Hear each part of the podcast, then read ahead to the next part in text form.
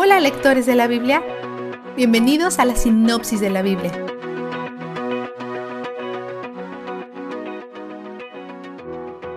Pablo se ha concentrado en propagar el Evangelio a los gentiles, así que él aborda la pregunta que puede que exista acerca de la etnicidad de Israel. ¿Dios los ha descartado? No.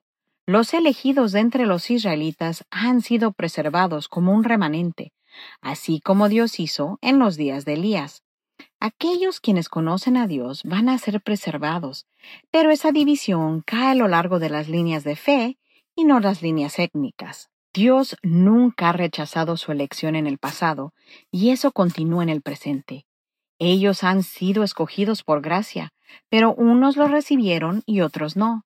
Y porque Dios quiere su reino lleno y diverso, el rechazo de ellos es una oportunidad de propagar el Evangelio a los gentiles, pero incluso eso sigue siendo una oportunidad para atraer al Israel étnico hacia Dios. En Juan 15, 1 a 11, Jesús dice que Él es la vid y nosotros las ramas. Y Pablo continúa con esta metáfora.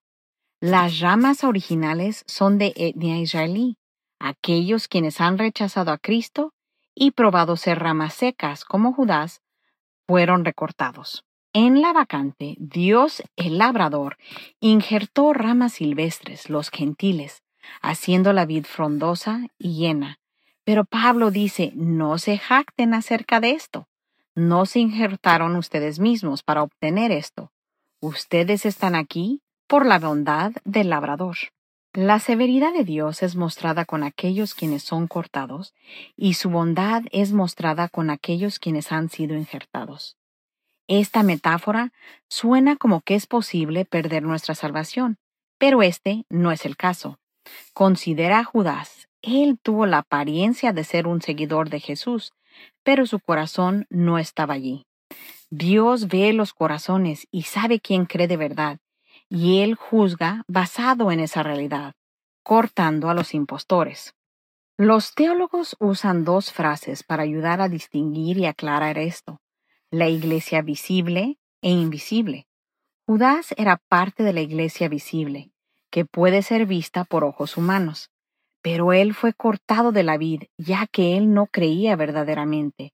La perseverancia en la fe es lo que revela nuestros corazones con el tiempo, Así que nunca es tarde para quien ha sido cortado, para nuevamente ser injertado en la vida.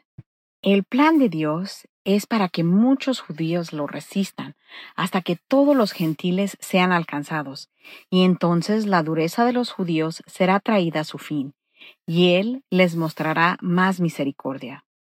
Él no ofrece detalles de cuándo o cómo ocurrirá esto, pero dice que los judíos continuarán siendo salvos.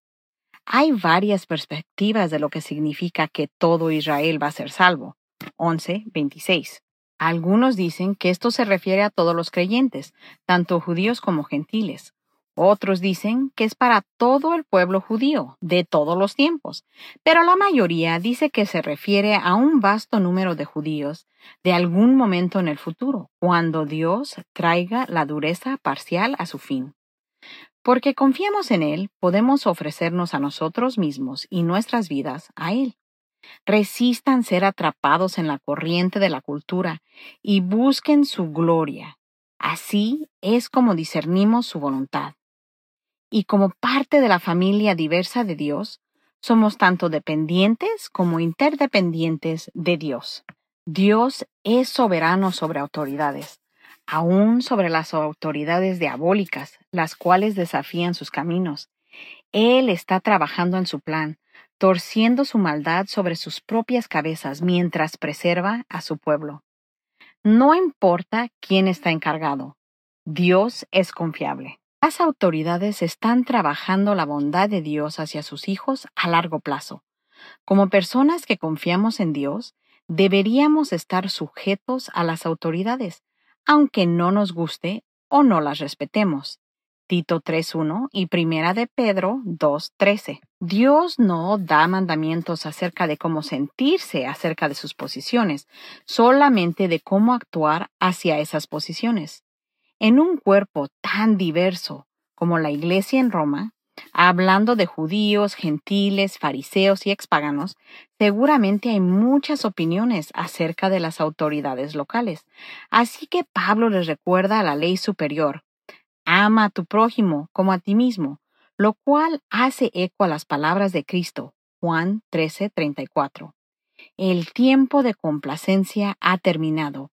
Es tiempo de destruir las obras de la oscuridad y caminar en la luz.